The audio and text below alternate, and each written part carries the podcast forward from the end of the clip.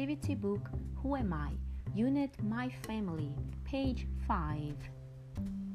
Father, mother, baby, sister, brother, dog,